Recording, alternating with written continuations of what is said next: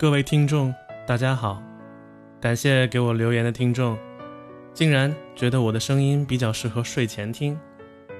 那么本期就给大家带来一个睡前故事。以下故事纯属虚构，如有雷同，以我为准。众所周知，杰森是一名医生。既然是一名医生，必然要经历轮转阶段。轮转阶段就是初级医生的必经之路。医学生毕业后，选择了自己的专业，比如内科、外科、妇科及儿科。确定后，便参加本专业的住院医师规范化培训，分配到各个培训基地进行专业化的训练。所谓的基地是经过筛选，具有带教资格的三甲医院。通常。三甲医院都有自己的研究生，导师们通常喜欢把自己的学生留在身边。三年的研究生甚至更长的博士生阶段，学生已经对本医院的各项规章制度以及流程非常熟悉了。毕业后留在身边，既可以继续跟进自己的研究，也省去了再培养一名医生的成本。而轮转生未来并不确定，在同一个科室待的时间也不确定。很多老师怕自己的心血付诸东流，更喜欢选择本院的研究生培养，轮转生则交给科室的带教负责人分配。正是因为如此，往往轮转生更珍惜在科室内的机会。杰森也不例外，努力掌握本专业的知识，练习本专业的技能。因为在普外科轮转期间，杰森兢兢业业、踏实务实。一个机缘巧合的机会，普外科副主任、副主任医师叶主任把杰森招至麾下。叶主任是一个爱生如子的老师，对学生毫无保留，倾其所有。外界称叶老师的学生都是小老虎，在自己的专业领域独当一面。经过一年的培训，杰森不负老师的期望，对于普通外科常见病、多发病的诊治。已经了熟于心，而叶老师也非常器重杰森，已经让杰森带着他新来的研究生进行临床的诊疗工作。杰森知恩图报，在日常的诊疗工作中尽量不让叶老师费心。通常，叶老师收进来的病人在术前准备阶段已经不需要老师本人操心了，一切按部就班，日复一日。我们的故事也发生在平常的日子里。叶主任是一位年轻有为的医师，三十五岁升为副主任医师，不到四十岁升为外科行政副主任，承担了大部分科室的行政工作。一天，叶主任在出门诊的时候被通知临时去参加一个会议，当时在门诊的他让杰森替代他一会儿。恰巧门诊来了一位三十三岁的年轻患者，在当地诊断为慢性阑尾炎。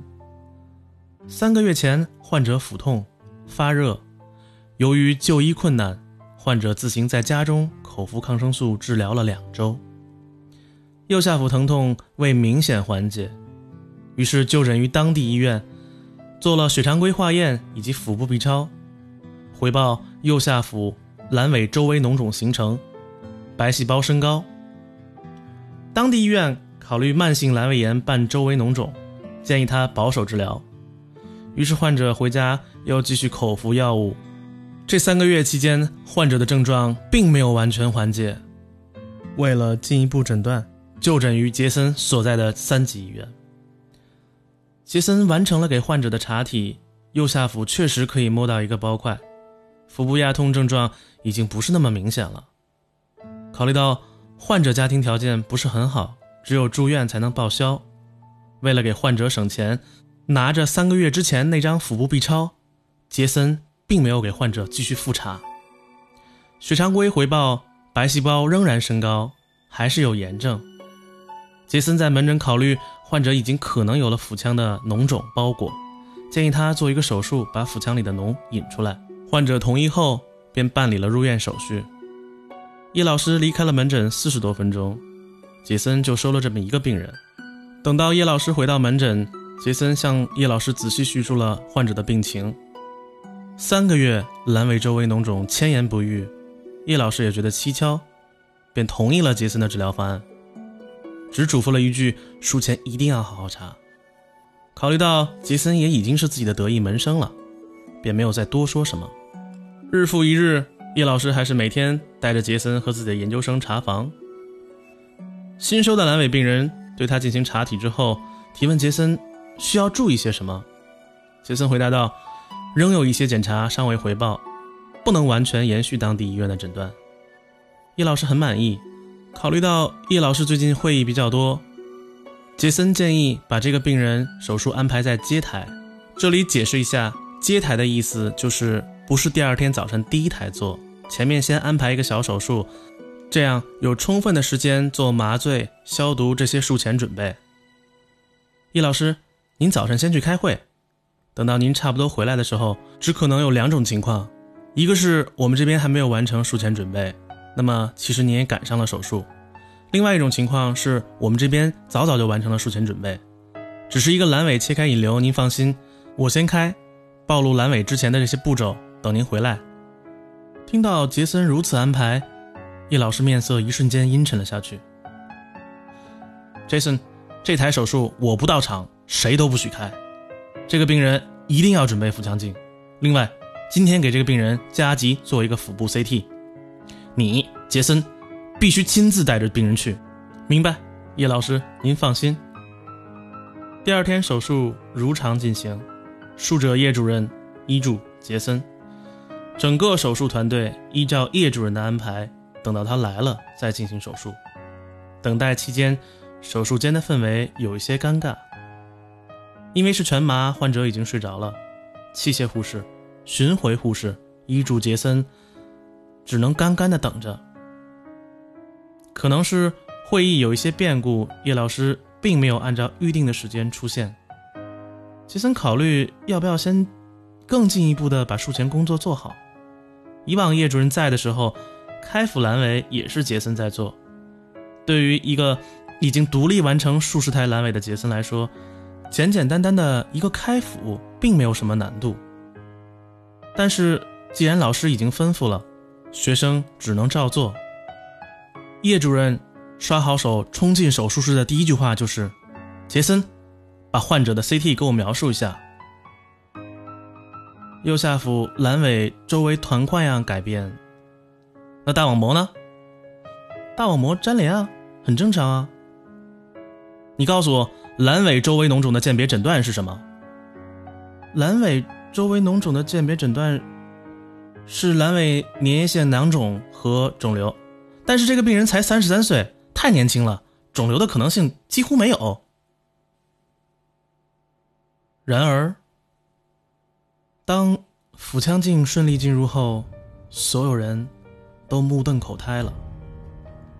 患者腹腔内壁上已经密密麻麻。全是点状癌灶，大网膜饼样改变，大部分肠道已经粘连了在一块儿，浸泡在大量癌性腐水中。这就是你说的不可能？这就是你说的阑尾周围脓肿？切开引流就是你给患者提供的治疗方案？杰森，你在北京，坐拥北京这么多这么好的医疗资源，这就是你的诊疗水平吗？你与当地医院的医生有什么本质差别？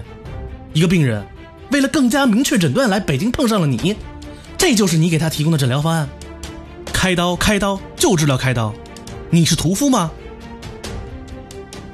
叶老师愤怒的言语滔滔不绝，整个手术间充斥着叶老师的愤怒。杰森知道，这种愤怒更多是出于自己辜负了叶老师的期盼。手术最终没有正常进行下去，因为患者的病情已经到了不能手术的地步。仅仅是做了微创腹腔镜探查、取病理以及化疗药物腹腔内注射。杰森久久不能平复，回到病房，与家属交代了病情。这一天剩下的时间，基本上就是呆坐在电脑前。查询青年人肠道肿瘤的资料。晚查房结束后，叶老师把杰森叫到了自己的办公室。我的老前辈一直跟我说，不要小看阑尾炎。如果自己没做过一百条阑尾，别说自己会做阑尾。我们是外科医生，手术永远不是脑袋一热就可以决定的。是，主任，我错了。我问你，外科医生最怕的是什么？感染、贫血、手术禁忌？都不是，最怕的是想不到的敌人。想到了，你解决不了，你可以去查，你能帮病人找到人解决问题。但是你自己都想不到，你怎么知道敌人在哪？阑尾不可怕，怕的是你开进去发现不是阑尾炎。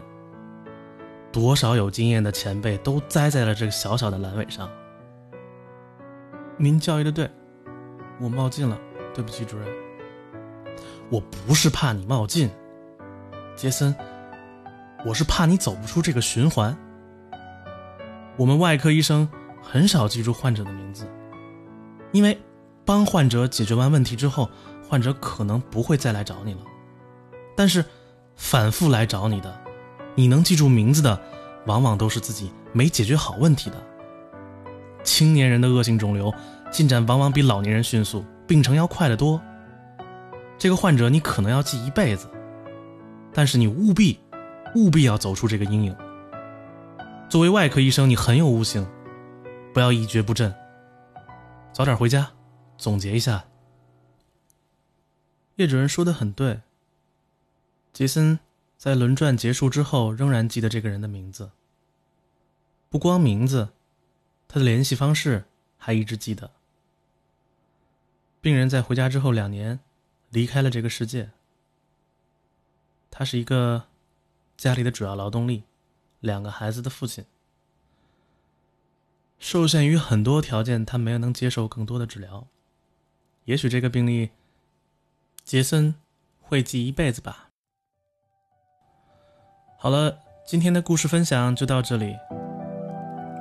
故事是真是假不重要，重要的是。它是不是给你留下了一些东西？